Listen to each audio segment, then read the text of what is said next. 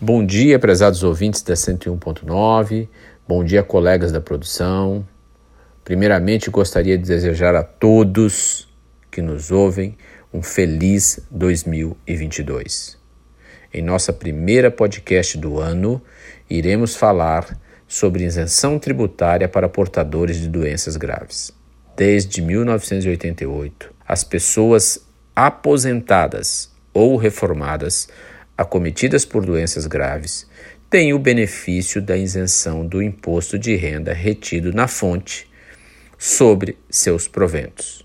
Benefício esse disciplinado através da Lei 7.713 de 88, a qual possui um rol taxativo das enfermidades, ou seja, somente os portadores dessas doenças têm o direito à isenção do imposto de renda retido na fonte. Pelo menos esse era o entendimento predominante dos tribunais superiores. A finalidade da isenção é a de propiciar ao aposentado ou reformado, portador de uma doença grave, uma renda adicional para fazer frente aos custos inerentes ao tratamento médico, pois, como todos nós sabemos, os medicamentos para as doenças graves e crônicas têm um alto custo, impactando severamente no orçamento familiar do aposentado ou cometido por uma dessas enfermidades. Desde 2010, o Superior Tribunal de Justiça, quando julgou o RESP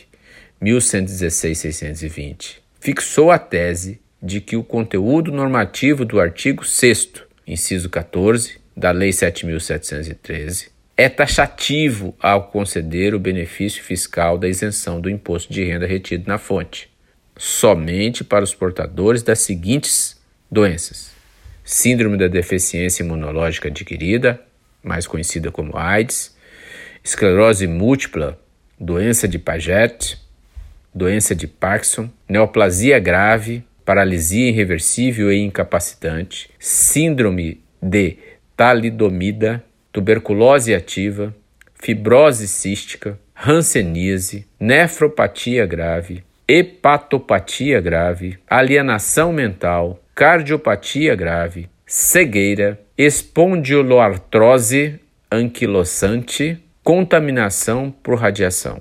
Sendo assim, Somente os aposentados e os militares reformados têm direito à isenção do imposto de renda retido na fonte. Já o trabalhador que estiver na ativa e for acometido por uma dessas doenças, não terá direito à isenção do imposto de renda retido na fonte. Assim entendeu o Superior Tribunal de Justiça, quando julgou o tema 1037, no qual fixou a tese que a isenção do imposto de renda retido na fonte deve ser aplicada somente aos proventos de aposentadoria e dos militares reformados, não sendo aplicável ao salário do trabalhador ativo ou afastado pela Previdência. Para que o contribuinte possa gozar da isenção do imposto de renda retido na fonte, é necessário que este apresente exames, atestados médicos e laudos médicos que demonstre qual a doença grave ele possui,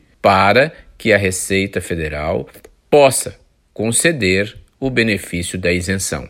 O pedido deve ser feito no órgão onde o contribuinte aposentou. Se a aposentadoria se deu pelo INSS, tem que requerer a isenção no INSS. Se o servidor era um funcionário público federal, derá, terá que requerer no seu órgão de origem. Uma coisa importante que o contribuinte deve ter em mente que a isenção somente é aplicada sobre o imposto de renda retido na fonte. Ela não se aplica ao imposto de renda pessoa física, aquele que o contribuinte declara uma vez ao ano.